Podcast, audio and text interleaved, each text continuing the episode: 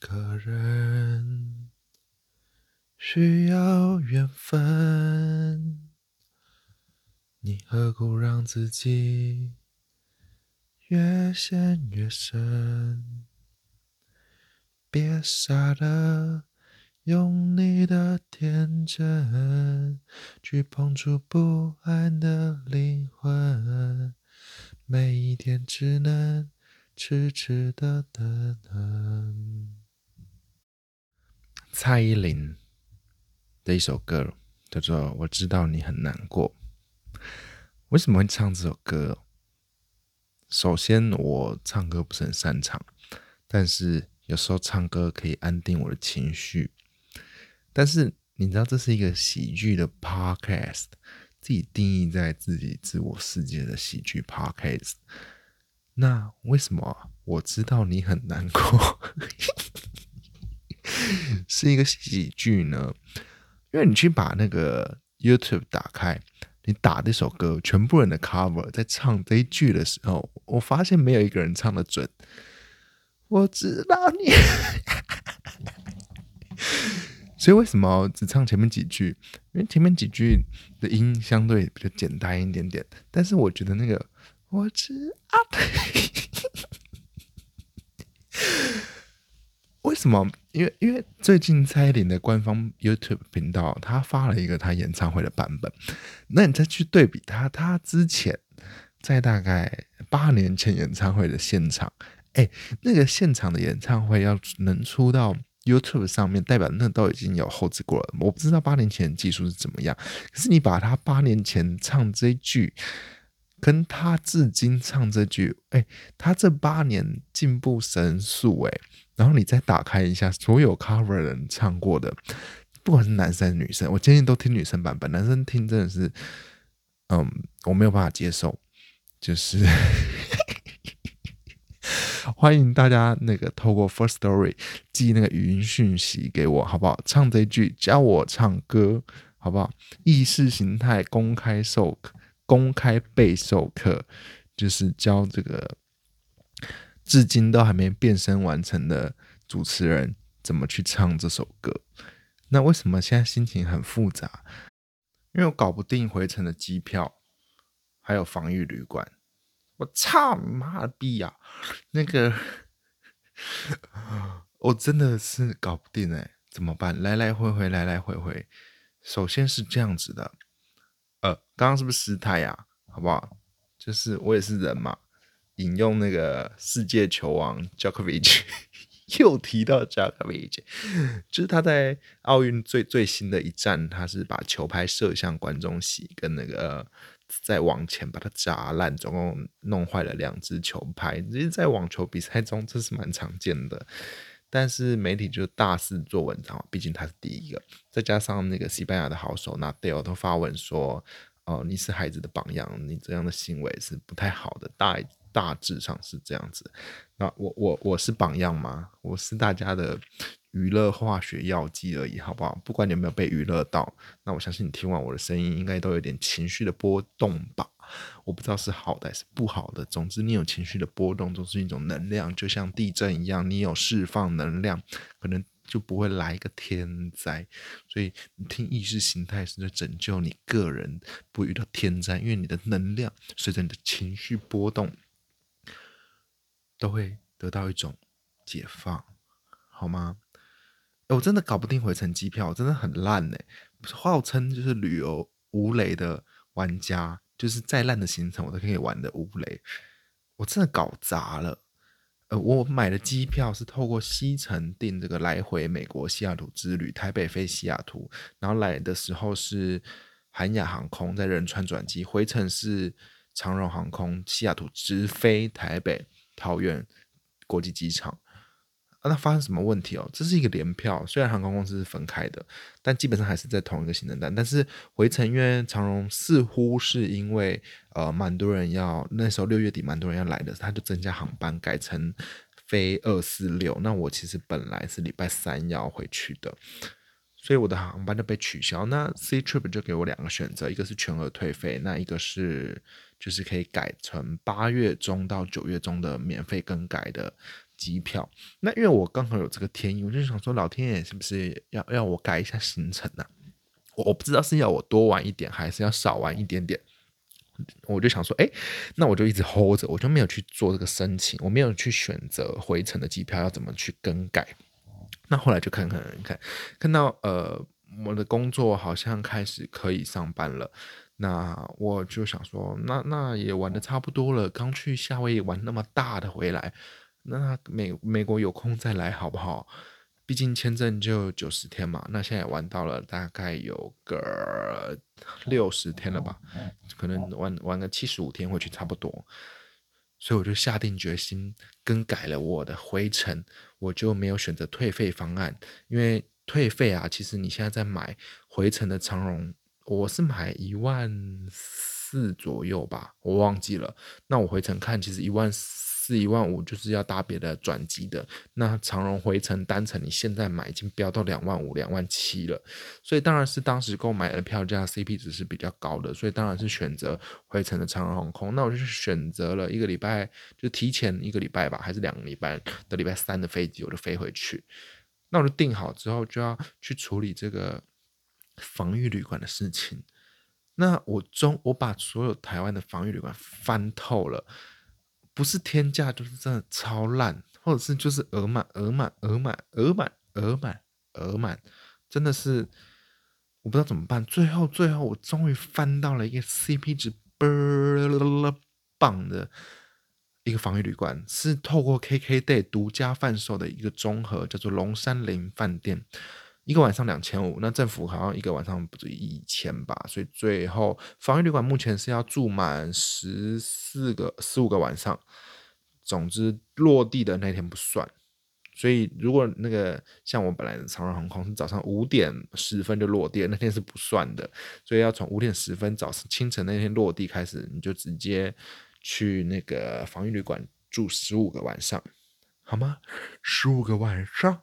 我对于关起来是没什么意见，当然，当然政策还是有很多很奇怪的地方。例如说，如果你是跟家人的话，你只有小孩，你可以申请跟他共处一室。可是这些家人从搭飞机到搭车到到旅馆之前，他们都是在一起的。可是政策规定他们要一人一室。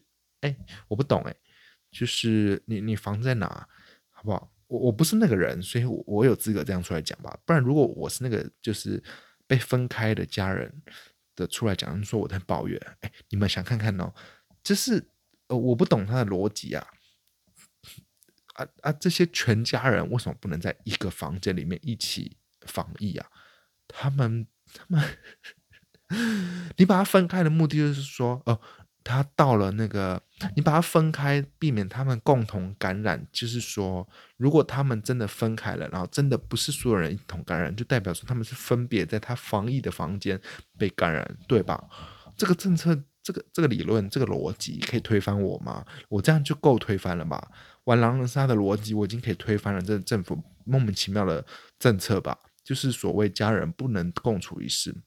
好，我就找到了 KKday，因为那个 CP 值高在哪？它那个是四星级的饭店，那它现在关起来，变成防御旅馆。然后它除了含三餐之外，它有免治马桶。再加上我其实还没有疫情之前，我就有打，我就有找过这间饭店了。我本来是有一次是要进去看那个法网的，就是最近喜欢在看决赛联网的时候，就是网球公开赛四大满贯的时候，决赛通常都会去住一个饭店，然后看球赛。本来是要去住的，所以这间饭店代表说，已经在以前我做功课的时候，就是一个几个 CP 值很高的饭店。那 KKday 有独家贩售，还可以干嘛？你透过 Shopback 连接，你可以现金回馈，再加上这个独家贩售的专案，它还可以获得 KKday 的点数，还有亚洲万里通的两千点。所以这是 CP 值高的爆掉。你是什么富富利诺、富诺登什么什么五星级的，干的都超贵的，然后又超烂。我问他有没有免治马桶，他说没有，而且房间就是木地板。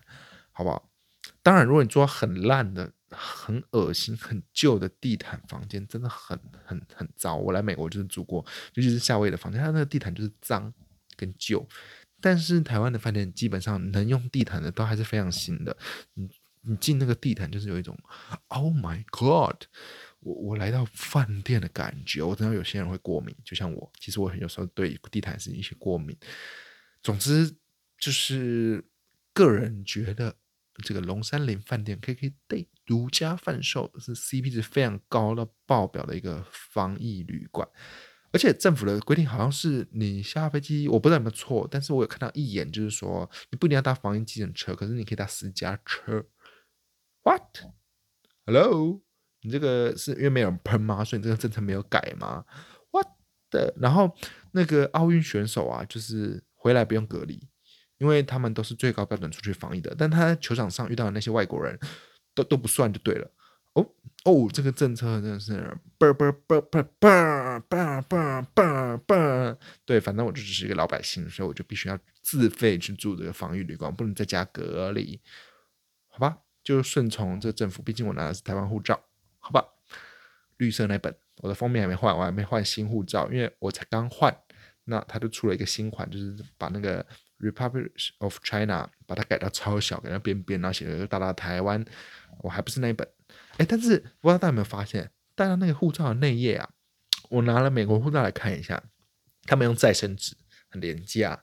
那其实我们的护照蛮厚的，然后里面每一页都是那个非常好看的台湾风景，所以推荐大家有空可以把护照拿出来看。毕竟那本也是你要自己跑台湾领事局的话，是要花非常多时间，你不管拿还是还是送件都非常久。你就交给旅旅行社好不好？三百块给你代办，办得好，而且还送到你家。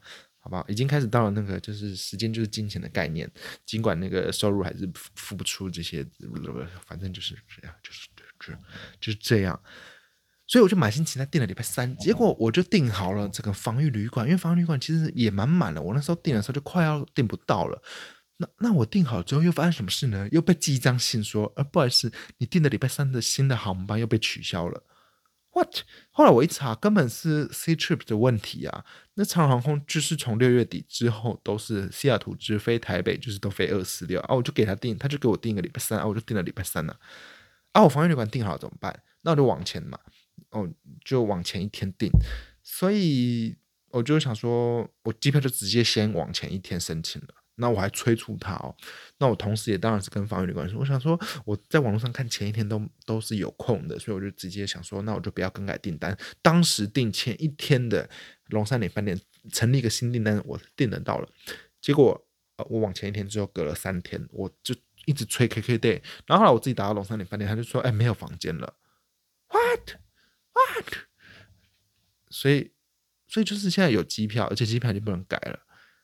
你现在改就是要付那个取消机票的三四千块，然后发生什么事？我的防御旅馆我没有防御旅馆可以住，然后真的翻遍了台湾的，就是接我飞机的防御旅馆。呃，林口有一个住宅很棒的，可是都没有位置了。基本上天价的防御旅馆基本上都要到十月，代表这个 M 型社会。那很烂的旅馆也有，但是真的烂到你没有办法住十四天。就就我觉得我我有很棒的选择，我不需我觉得我不需要花那样的钱去做那么烂旅馆，所以呢，最终会变成说我要取消这个机票，付三千块的取消机票钱，还是说我要为了搭这个长荣航空直飞，非常波音七八七呢湿度是非常棒的搭乘体验。还是说我要然后换的一个十十五天很烂的防疫旅馆，里面可能一一躺下来就过敏，那过敏儿就是我，我是王子病，好不好？塑造出一个王子病的形象，就是这样，我骄傲。还是说呢，我就是真的付那个三千块取消机票，那我就改搭联合航空，然后到旧金山转机，然后住龙山林，在后两天的啊，总之啊，就是就是弄得乱七八糟，最终最终。我终于下定决心了，管他我会不会取消了之后，他又跟我说你候补上了防御旅馆，我他谁管你哦？总之呢，就是不要再让这件事情心烦我了。现在就是呃，我搭不到那个长荣直飞了，sorry，我此生还是没有缘分搭这种高级的航空公司。我就是要去搭联合航空，先搭国内线到旧金山，然后再转机。不知道到时候会不会发生什么事？例如说国内班机没搭上，然后我接不到我的国际班机，然后我的防疫旅馆，I don't know，I don't know，好不好？大家可以期待一下，我到时候可能就是八月底的时候就会讲我到底有没有成功的回返台北，然后住到我心目中梦寐以求台湾全 CP 值最高的防御旅馆。会不会我这样一讲完，那个那个旅馆就爆掉了？好不好？拜托，如果你是因为听了意识形态的 p 可以是去那个旅馆的话，跟他说我介绍去的，好不好？好吗？嗯，给你一个想不到的惊喜，好不好？毕竟我也人住在里面，我要送礼，直接送给你，好不好？回来讲这个夏威夷之旅，已经十五分钟了。大家在看奥运，是不是没有空看我的夏听我的夏威夷之旅哦？要去夏威夷之前干嘛？剪头发，因为因为我要出国前，我就要去 Q B House 剪。那我想说，哎，我就走走走，因为我完全不知道防疫变成怎么样了。然后我就发现，哎，Q B House 关掉了，what？所以我就不能剪头发哎。那我就飞过来了，然后我头发真的很丑，就是很丑。我撑撑撑撑到想说啊，去夏威夷一定要拍很多照片。所以就在 Amazon 上面订了一个剃刀，然后自己剃头发。哎，其实很简单，就你把旁边剃掉，然后后面剃掉。我也没有拿两个镜子，然后就就 OK 了。哎，真的蛮好看的。但是我觉得我只能大概给 Q B House 剪完一次，然后自己剃个两三次，然后再回去给 Q B House 剪。可自己剃真的很麻烦，你没有那个斗篷，你会把那个头发粘的身上都是，然后还有那种地毯都是，然后你要去洗澡，沿路都会是你的头发。所以王子就是只要证明一次，我有这个能力可以自己剃头发。自己过生活，可是回台北之后，我们还是要享受人的服务。毕竟人的服务是不用付小费的，好吗？在美国，只要遇到相关的人，都是需要付小费的。呃，就是飞飞飞，相信大家都听过了。达美航空抵达夏威夷哦。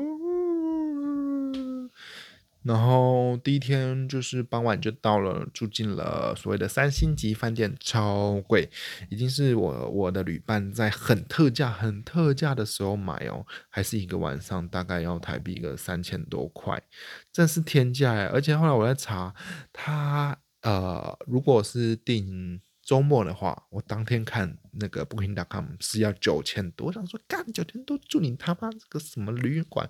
台湾的旅旅馆业在疫情期间真的 CP 值爆表，好不好？推荐大家 疫情期间可以去干净的旅馆防疫一下，好不好？比你自家没有打扫的那个还要干净。大家不是刚刚开始什么第三级警戒吗？好像似乎。被关在家里啊，不是很很有心开打扫嘛？那你现在是不是麻痹啦？说中了哦，没关系，说中我们就爽就好了，好不好？那夏威夷呃的 Seven Eleven 比较少，它的是 ABC Store，就有点像屈臣氏一样，ABC Store 什么都有卖，它有卖生鲜，有卖很多的吃的。饼干用的衣服、冲浪板、挖鞋、挖镜、太阳眼镜、各式的防晒是是呃，还有晒伤的 的商品。目前从晒伤到现在大概已经是第十一天了，我还在脱皮，我还在发痒。请问这个晒伤要持续两三个月才会好是吗？我的痊愈、身体全健康的幸福感，还要在两三个月才会回来吗？希望那两三个月痊愈之后，我会记得我身体没有任何症状的那种幸福感，不然每次这个幸福感又要等真的生病了之后才知道。那那个饭店还还 OK 啦，就是说很特别的是，那个饭店大厅是没有大门的，它就是一个很大片落地窗，然后你就从。饭店走到海滩大概只要二十秒，你知道那是什么感觉吗？就是说你可以在那个落地窗，它没有大门，它就是一个 落地窗，所以谁都可以走进来。它就是一个半开放式的大厅。那你不会因为它没有大门就看起来不高级？其实它的大厅还是蛮漂亮的。那在那个落地窗前面坐了一排摇摇椅，所以你就可以坐在那个摇摇椅上一直摇啊摇摇摇。然后你滑完手机之后，你就可以呃穿着你的夹脚拖。走二十秒，就是走十秒，然后等一个红绿灯过一个马路就到海滩了，是真的到海滩，好不好？所以推荐大家，如果要来那个夏威夷群岛最大的檀香山岛，它不是最大的岛了，最主流的岛，然后住最主流的海边叫做 Waikiki 区，那你可以住在最 Waikiki 最末端的这一间饭店。好不好？总之，你到时候就查，大概知道，就是住在海边的饭店，你就找这个大概价位的，就是只有这间饭店了。那其实离海边二十秒，真的蛮爽的。而且楼下就有 A B C Store 让你买东买西。虽然它不是二十四小时，可是呃，你醒的时间基本上它都有，好吧？那饭店一楼的公社有撞球台，还有咖啡机跟射标标机，好不好？推荐大家可以约个三五朋友来这边玩，因为他其实每天会收一个 resort 费用，就是说。大概四十美金吧一天，所以你尽量可以用这些公社，好不好？美国就是喜欢这样子，把价钱就是分很多个步骤收。那就过夜，过完夜之后就去海边玩啦。那其实，在瓦克基这个饭店外面的海滩呢，它有一个可以走出去。走到海类似海中间的一个长廊，那那边有个凉亭，就可以在海中间看大家在玩那些冲浪板呐。那看完之后就发现蛮多人在玩趴板的，就是 body board。对，那我就想说，哎，我也来玩，我就去租了一块。那其实租的时候他需要押金，我就想说，那我就带现金。因为我就觉得我走过去要付押金，所以我是不是要带现金？但我也没什么现金，基本上都用信用卡。那我就没有带信用卡，就把信用卡放到房间。那结果发生什么事？他只收信用卡，而且他怎么压呢？他是直接压你的信用卡在那里，他不是预收啊，他就是假设他一个小时五五块，我就住一天，那一天就是二十五块。那他只收信用信用卡，我就说，呃，sorry，我住在哪一间饭店，然后我就回去拿了，拿我的信用卡之后，就他的信用卡，我的信用卡就被扣在那，所以他那时候要盗刷，事情是正好盗刷，随便，总之大家都这样，你就会跟着这样做了。之后他是没有被盗刷，毕竟你你刷完，他会当下就把那二十五美金刷掉，然后你手机就会跳通知，那你的卡就会在那，等你还板子的时候，再把你的信用卡拿回来就好。那其实大家下海的时候都不会看手机嘛，那他那时候就是最好盗刷时间。总之那个棚子就在那，所以你真的被盗刷，其实你回来上岸看手机就会知道。那那我是觉得还好啦，我还是有危机意识的。评估过后，这卡是可以放他那边的。那我就做了一个 bodyboard 开始玩。其实 bodyboard 还要再加一个蛙鞋，那我没有，所以我就学大家这样趴在那个板子上，叭叭叭叭叭叭叭，就游出去了。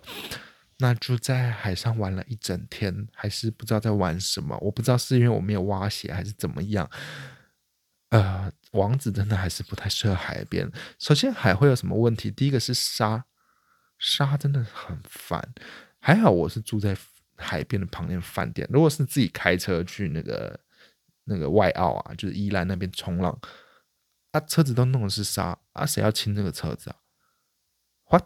自己弄当然算了，去冲浪一定有多少蛮长会有机会隔壁会坐人的，那把你车子弄的都是沙，然后呢，那不爽是不爽在哪？是他下车之后，你可能七天之后自己在开车呢，发现干副座怎么还有沙？那是一个真很不爽，就是人都已经走了，然后你才发现他遗留下来让你不爽。你说是他的错吗？没有，就是不要去海边，海边的沙，所以你以后。要解决的方法法就是两个，第一个是住在海边，你不用开车；第二个就是坐那种小船出去冲浪，因为你坐小船是走港口，你就完全碰不了沙，你就可以直接在小船上面换装，是不是很棒？但是因为我是亲子游，我有个女童，所以我没有办法玩这个旅旅旅旅行方式，改天再来好不好？第二点，脚会被刮伤，就是说。海滩是白沙是没有错，但是还是很多树枝啊，或者是因为海滩旁边就是公园，所以其实很多树枝还有很多贝类，就是你会不小心就刮伤。之外，你下海之后有礁石，礁石你随便一刮，啪就流血了。像我的小腿板，还有我的脚底都有一些血。Hello，Hello，滑雪就不会有这问题。总共板人运动有三个嘛。大致上就是冲浪、滑雪还有滑板。我是没有试过冲浪，这第一次人生玩就是趴板。那我就觉得啊，我还是不太适合海哈，王子还是不太适合海。再来，我就在那边玩玩玩，还是冲冲的乱七八糟，不过真的没有什么运动细胞，真的很废，很丢脸。那就穿着一个海滩裤就在那边玩了一整天嘛。呃，首先你的海滩裤要买那种没有口袋的。因为你上岸的时候，它那个、那个那边地形很特别，就是说可以冲浪的地方，它有一个呃，类似沟流吧，所以它其实，在岸边的时候，那个浪还是蛮大的，所以你就会直接被打打死，打那个岸边很很憔悴。那你的口袋就会装了一个沙包。你觉得洗衣服洗到一半的，哎，口袋是什么？啊，一堆沙。Hello，好不好？你带一堆沙回家要干嘛？你就是很讨厌沙，沙碰到水就是粘的到处都是。手机不怕水，怕沙，好不好？很容易坏掉。那坏掉手机真的很麻烦。还好我用 Samsung Galaxy Note 20 Ultra，哦，真是没有什么事，好吧？那我就那边玩玩玩玩玩，自己那边自学，那边玩玩玩玩，玩了一天都没有事。晚上好像开始晒伤了，就开始严重的晒伤。那个晒伤的过程呢，就很像你被火烧到，可是它慢了八个小时才来，而且是非常慢的反应。所以你当你有反应的时候，你在做治疗或急救已经来不及，它那个就是像凌迟一样，慢慢的给你这样子烧。我除了没有学会 bodyboard 之外，我还严重的晒伤整个背，因为我在趴在那个板子上，大概有一大概有六个小时吧，太阳就这样晒晒晒，然后我是没有严重到起水泡，可是就是。会先开始慢慢变很红，会先反黑，瞬间第一步就哦黑掉了，那第二步就是反红，反红完之后就开始烧烫伤的那种痛，你只要一碰到皮肤，你的皮肤都是非常发烫的，它已经缺水了，所以你我大概有就是我坐到床上这样躺下来，被碰到棉被。就是床部大概有痛个四五天有哦，这么严重。那我是没有到起水泡，就一些小小的水泡自己体就吸收就变黑一点。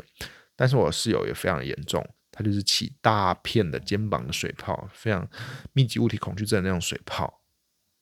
还好我没有到那样。然后你那时候敷芦荟只能镇定舒缓，那就是大量补水。我的急救方式就是因为你真的要缺水，所以我剩的我。室友的急救方式就是我大量补水，好吧？那痛完之后，慢慢才会开始脱皮。那脱皮初期就会开始痒痒痒痒。我脱皮也大概脱了个六天还没脱完，因为整个面积是从耳朵的最上方都在脱。脸我蛮快就修复好了，因为我脸是就是把它清干净，然后上。先都用清水保湿，然后再慢慢上一点点化妆水，才慢慢上一点点平常脸部的乳液。那脸部我觉得可能是因为脸部本来就敏比较敏感，面积又比较小，比较好照顾，而且肤质不太一样。那基本上你平常身体比较白的地方都会晒伤，因为比较黑的地方它是防晒系数会比较高的。我有擦防晒，但是还是会晒伤，所以最终的以后真的要物理防晒再加防晒，然后要一直补一直补，然后要一直喝水一直喝水，不要这样像白痴一样一直玩，因为你会不知道你晒伤，它的反应是八个小时后才来，就好像你去摸。火，然后你一直摸摸摸摸了八个小时才拿回来，可是你这中间已经摸了八个小时的火，懂吗？就很像那个你在在很远的行星射了一束光，然后可能要二十五亿年之后才会 到我身上，然后你接收到之后才改变，那太慢了。那瓦基尔那边海边有一个好处是，它有做一个人工合体，所以如果你只是要吸海水的话。就是他房子那个浪打的那一区，那区也是蛮多人的。那你可以去冲浪区，那就是蛮多人，那人很多，真的很多。听说就像乌斯港一样，一个浪来就是啪，全部人都要抢那个浪。我远看是真的蛮像的。那也有很多人开海盗船出去玩，那海上是真的很漂亮。再加上我有看到彩虹的那一天，就是彩虹配整个海滩，非常漂亮。然后海边的沙滩都会种那些类似椰子树的树，然后再来就是马路，再就是一排的高级饭店。所以海边是漂亮啦，但人就是非常非常多，而且呃亚洲人很少，所以有时候会觉得怪怪的。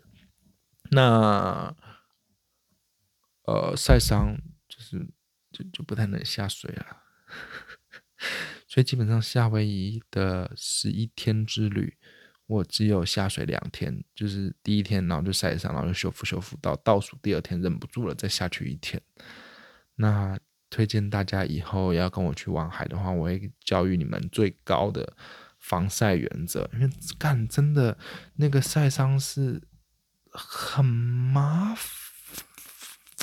烦，又有这叽歪。对，然后夏威夷没有半只史迪奇，路上的就是只有一些怪里怪气的人版，然后他穿着草裙，但其实。你路上看不到我们刻板印象的夏威夷，主要就是你穿什么走在路上都不奇怪，因为隔壁就是海滩了。你要穿比基尼，你要上裸，随便你要干嘛，对，你要鸡突都可以，路上都有这样的人。那流浪汉也有，所以这可能就是美国的文化吧。日本人没有想象中的多，但是还是有些日本的商店。那基本上我看到的 day 区的夏威夷都是所有的白人，或者是加州、加州来自加州、来自加州、来自西雅图、来自加州、来自旧金山、来自墨西哥，什么这这这都是他们来度假的。对，就是满山满谷的白人来度假。那海滩就是会有一边有一排高级的饭店，然后会有很多商店大街，就是比较干净的垦丁大街，然后有很多各大的品牌可以逛，还有一些 mall 可以逛。那过了那个马路之后，就是一整排的类似的夏天海边那种椰子树，然后再来就是白沙，然后跟那个海滩可以玩水，从早到晚都有一堆人在玩。我不知道这些人怎么不会晒伤，我看非常多很白的人在下面，我不知道他们是连玩好几天还是一样，跟我一样晒了一天就再见，直接出局，就像买股票一样，如果你还没有逃出来航运股，你已经被阉割了啊，拜拜，你就跟那个谁蔡黄如吗？二十趴还是谁？就是被套牢，套到死，拜拜，出局了哈，好吧。呃，那推荐大家如果没有冲浪经验，可以玩一下那个趴板，是蛮好玩的。记得去买个蛙鞋，那可以组个趴板，这边啪啪啪，可以瞬间快上手玩到冲浪的体验。那大致上这就是第一的天的行程。呃，海滩，你说美吗？美，但是还有更美的海滩。那我觉得你刚到瓦 k 这区，好处是你住在瓦 k 这区，好处是什么？隔壁有个动物园，你很无聊的时候，你不想去玩海的时候可以去。那离海边真的很近，那离商店又很近，你要干嘛都可以。那最致命的是什么？因为人真的太多了，而且 day 区就是一级观光区，很奇妙。day 区跟就是你在开车个十分钟到外面之后，就不太像瓦 k 这区了，就是一般美国人生活的那一区。那这区会发生什么问题？因为真的人太多了，所以只要吃饭时间，没有一间餐厅是你吃得到，都要排队。所以建议大家，夏威夷跟西雅图的时差有三个小时，你就维持你本来西雅图吃饭的时间。例如说，你本来早上呃十点吃早餐，那你到了夏威夷就是变几点？来，我们一起算哈，十点、九点、八点、七点，所以就是早上七点可以吃早餐。就维持夏威，就是你在夏威夷吃饭，就是维持西雅图的时差，你就是在当地时间提早三个小时吃饭，你就可以吃到很多东西了。对，例如说吃到很不到地的拉面，或者很不到地的什么日式都有，好吧？就是超贵天价，因为供不应求，人真的爆多，我不知道哪来的那么多人。这里是太平洋的正中间的一个荒岛，它都怎么来的？飞来的吗？也太多人吧，难怪班机都客满。确实啦，我在西雅图那时候搭飞机的时候，就看到两个班机，几乎前后十分钟要飞往哈纳鲁鲁。总之，就是第一天下海的行程，推荐大家以后要玩水的话呢，真的要物理防晒。所以那些 IG 的冲浪照上裸都是装逼的，好吧？那些老手当然是穿就是物理防晒，全全长袖的上衣。好吗？以后就当个呃长袖上衣，尽管你不会，你就随便去买个运动衣，五十系数防晒的那些什么化聚聚合衣的衣服，好不好？好了，这这大概三十四分钟差不多了，就是第一天下海，然后就晒伤，这就是我看到的夏威夷，好不好？那夏威夷因为。地形的关系，很常会就是下雨下十分十秒 到一分钟，所以就很常有彩虹。他们的车牌就像华盛顿州一样，华盛顿的车牌的背景是 Rainier 的，就类似富士山的一个背景。那夏威夷的背景车牌，车牌背景就是彩虹，就这样子。